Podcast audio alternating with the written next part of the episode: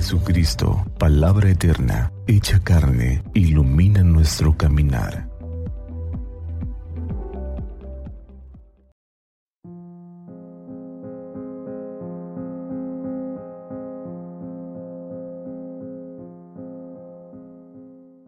Jueves 15 de febrero, feria después de ceniza. Del Santo Evangelio según San Lucas. En aquel tiempo, Jesús dijo a sus discípulos, Es necesario que el Hijo del Hombre sufra mucho, que sea rechazado por los ancianos, los sumos sacerdotes y los escribas, que sea entregado a la muerte y que resucite al tercer día. Luego, dirigiéndose a la multitud, les dijo, Si alguno quiere acompañarme, que no se busque a sí mismo que tome su cruz y que me siga, pues el que quiera conservar para sí mismo su vida la perderá, pero el que la pierda por mi causa, ese la encontrará.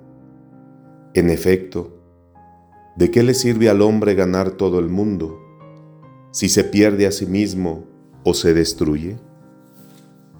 Palabra del Señor. Ayer comenzamos la cuaresma con la imposición de la ceniza rito que nos recuerda nuestra fragilidad y el hecho de que la vida pasa en un suspiro. La cuaresma es un tiempo de preparación, de meditación, de recapitulación de nuestra vida.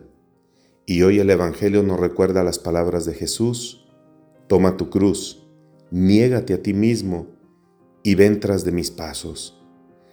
Esta cuaresma hay que saber elegir cuál es el mejor camino. Y en esta vida, cuántos caminos y posibilidades se nos abren cada día y hay que elegir. Sin embargo, hoy la palabra de Dios reduce esos caminos a dos. Uno, aquel que es el de la vida y el bien. Otro, que es el de la muerte y el mal. Vida y bien, por tanto, están unidos, así como también están muerte y mal. Pero ¿cómo reconocer cuál es cuál? ¿Qué criterios nos pueden ayudar a discernir nuestras decisiones? La primera lectura de hoy, tomada del libro del Deuteronomio, nos ofrece algunas claves muy importantes. La vida está en amar al Señor, tu Dios.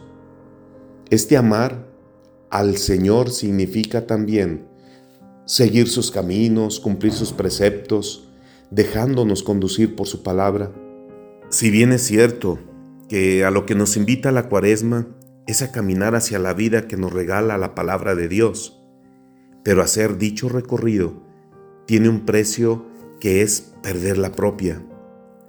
Las palabras de Jesús en el Evangelio de hoy ponen el acento en ello y por supuesto nos invitan a profundizar en esta paradoja de perder para ganar.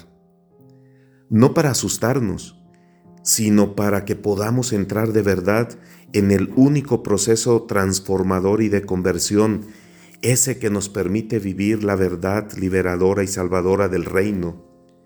Tampoco es para vivir de forma masoquista, sino para saber acoger en las dificultades que encontramos en el servicio al Evangelio, saber ahí acoger la forma misteriosa, cómo el reino va haciendo su camino, aunque a veces nos cuesta entenderlo.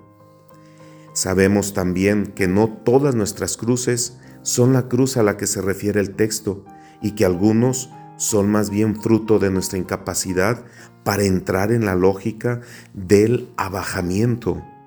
Esas no nos dan vida, sino que al contrario, nos encierran en nosotros mismos y crean barreras con los demás.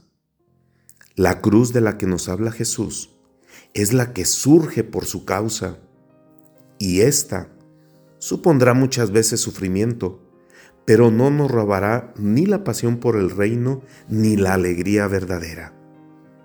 ¿Cómo podremos acogerla si no es poniendo nuestros ojos y nuestra confianza en aquel antes que nosotros? Vivió en su propia carne la experiencia de la cruz y nos regaló la vida nueva que nace de ella. Vivamos pues esta cuaresma con los ojos puestos en la cruz y en todo lo que significa. realmente merece la pena. Dios bendice tu camino. Ánimo.